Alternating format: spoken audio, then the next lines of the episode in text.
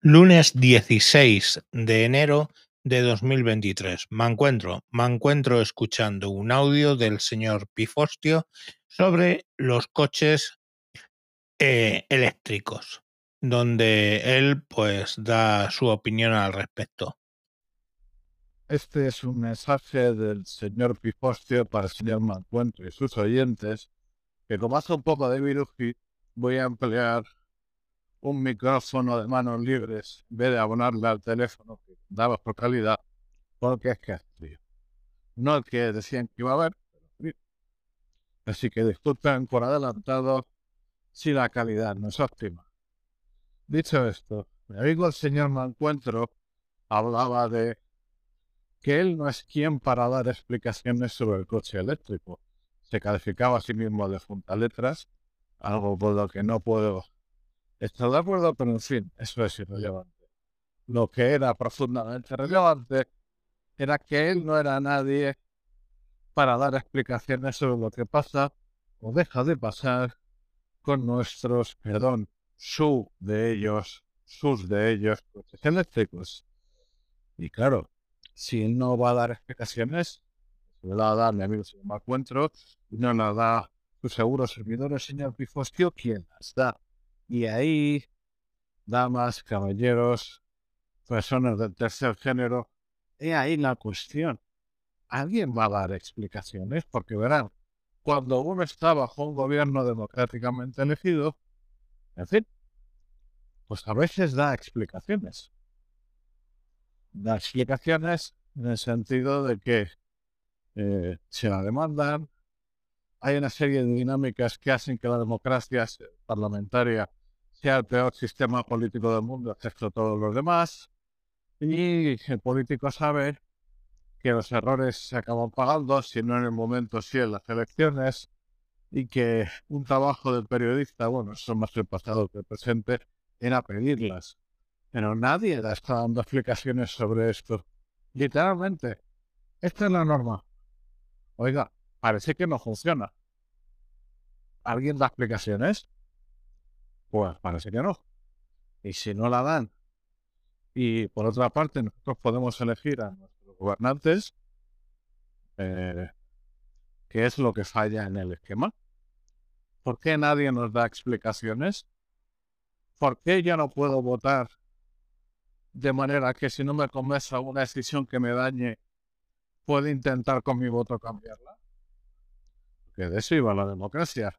La más de las veces perdíamos, sin duda alguna perdíamos en el sentido de que si una decisión política nos perjudicaba, poco importante que fuera, vamos, con matices la sostenían los partidos mayoritarios. No entraremos en eso ahora. El problema está, como digo, que cuando sí se dan explicaciones, aunque sean las explicaciones de una normal, de una persona con graves carencias culturales, intelectuales y sobre todo éticas.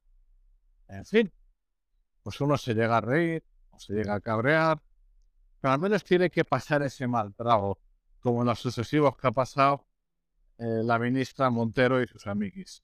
Pero luego llega el tiempo de las rebajas. Y arriesguitos somos que en las urnas nos vamos a encontrar y esas personitas están contentas de haberse conocido ya se van a buscar, si estarán buscando la vida, las habrán resuelto las habichuelas para encontrar dónde cobijarse cuando acabe este periodo. Las que lo hayan conseguido, ¿eh? que no lo consiguen todos. Pero, en fin, es que aquí da lo mismo. Es que aquí no hay a quien exigir. Aquí yo no puedo hacer nada con mi voto. Ustedes dirán, sí, pero usted puede votar al Parlamento eh, cada cinco años al Parlamento Europeo. Ya, sí. Y eso tiene alguna consecuencia de cara a las grandes decisiones que nos afectan a más de 500 millones de personas. ¿Están ustedes seguros? Porque yo no. Porque aquí votamos en clave nacional a nuestros partidos nacionales y luego en el Parlamento pasan cosas que yo no tengo muy claro.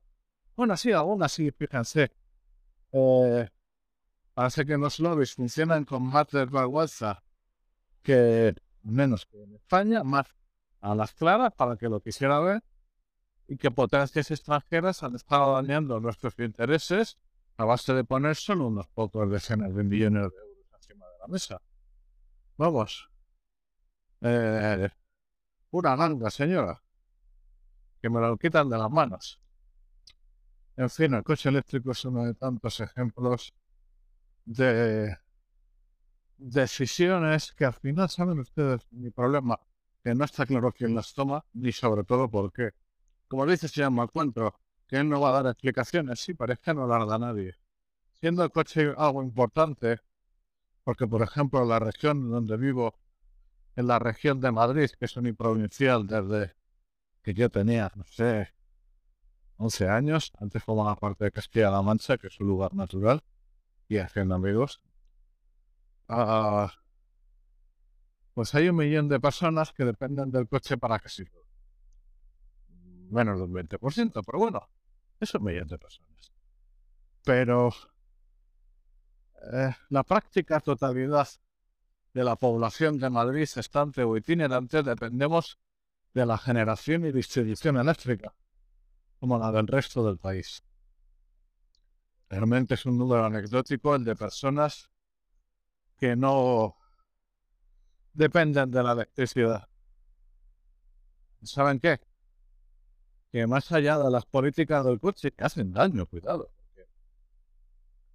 Era una de las industrias europeas más importantes. Está lo que mantiene la civilización. Y nadie explica por qué tiene que haber objetivos absolutamente radicales y que no se reproduzcan fuera de Europa sobre la descarbonización, que al mismo tiempo lleva pareja eh, la falta de impulso a la energía nuclear, cosa que la máxima explicación sí se ha dado a nivel nacional y se ha dicho, no sean demagogos. Gran explicación al nivel de la ministra que lo dio. En cualquier caso, el problema está en que esas decisiones no son españolas.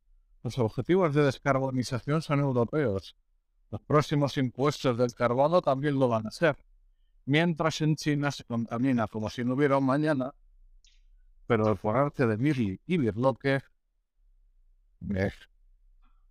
la contaminación, el efecto invernadero, el cambio climático se va a quedar en China. Y nosotros, gracias a los previsores que han sido los decisores, no tendremos cambio climático. No sé cómo decirles. A mí me produce una sensación de profunda indefensión. Si yo quiero que algo cambie en mi país, en mi región o en mi ciudad, ejerzo el derecho a voto, que salga lo que tiene que salir. Para cada cinco años yo ejerzo el derecho a voto. ¿Y qué pasa exactamente? Díganmelo. Pues lo que ha dicho el señor Mancuentro que esas personas que deciden por nosotros no tienen precisamente la costumbre de cambiar, de modificar los trayectos y demás. Sostenella y no enmendalla, como se dice en alemán o en francés. Miren, yo creo que el Brexit ha sido un error para los ingleses. La población va a sufrir sin necesidad. El impacto de la crisis que ya venían arrastrando y que era anterior, va a profundizar innecesariamente. Pero más allá de asquerosas demagogias y populismos, hay algo que tengo que darles la razón. Esa falta de explicación, de esa obsesión, de esa compulsión normativa de nuestros ah, de la institución supranacional bajo la que estamos encuadrados hay algo que no es que estemos haciendo mal, y a lo mejor, probablemente de, hecho, bastantes decisiones se toman correctamente. Pero es que no están a nuestro alcance. Los ciudadanos europeos no tenemos influencia práctica en decisiones fundamentales para nuestras vidas. Y eso, lo mismo que el señor Malcuentro no da explicaciones, yo tampoco se la puedo dar. Solo puedo transmitirles mi inquietud y sobre todo mi impotencia. Porque además, sobre todo, el problema es, de acuerdo, esto en principio está mal. ¿Y ahora qué hacemos? Yo no lo sé. no sé de qué manera eh, hay mecanismos para corregir esa situación. No sé si se puede corregir. Es lo que hay. Si alguien tiene mejores ideas, estaré encantado de escucharlas. Un saludo a todos y feliz resto de fin de semana. Bueno, pues hasta ahí el audio del señor Pifostio. Eh, como siempre, agradecerle mucho sus palabras y pues la información que nos, que nos ha pasado. Eh, sin más, os dejo eh, hasta próximos capítulos. Adiós.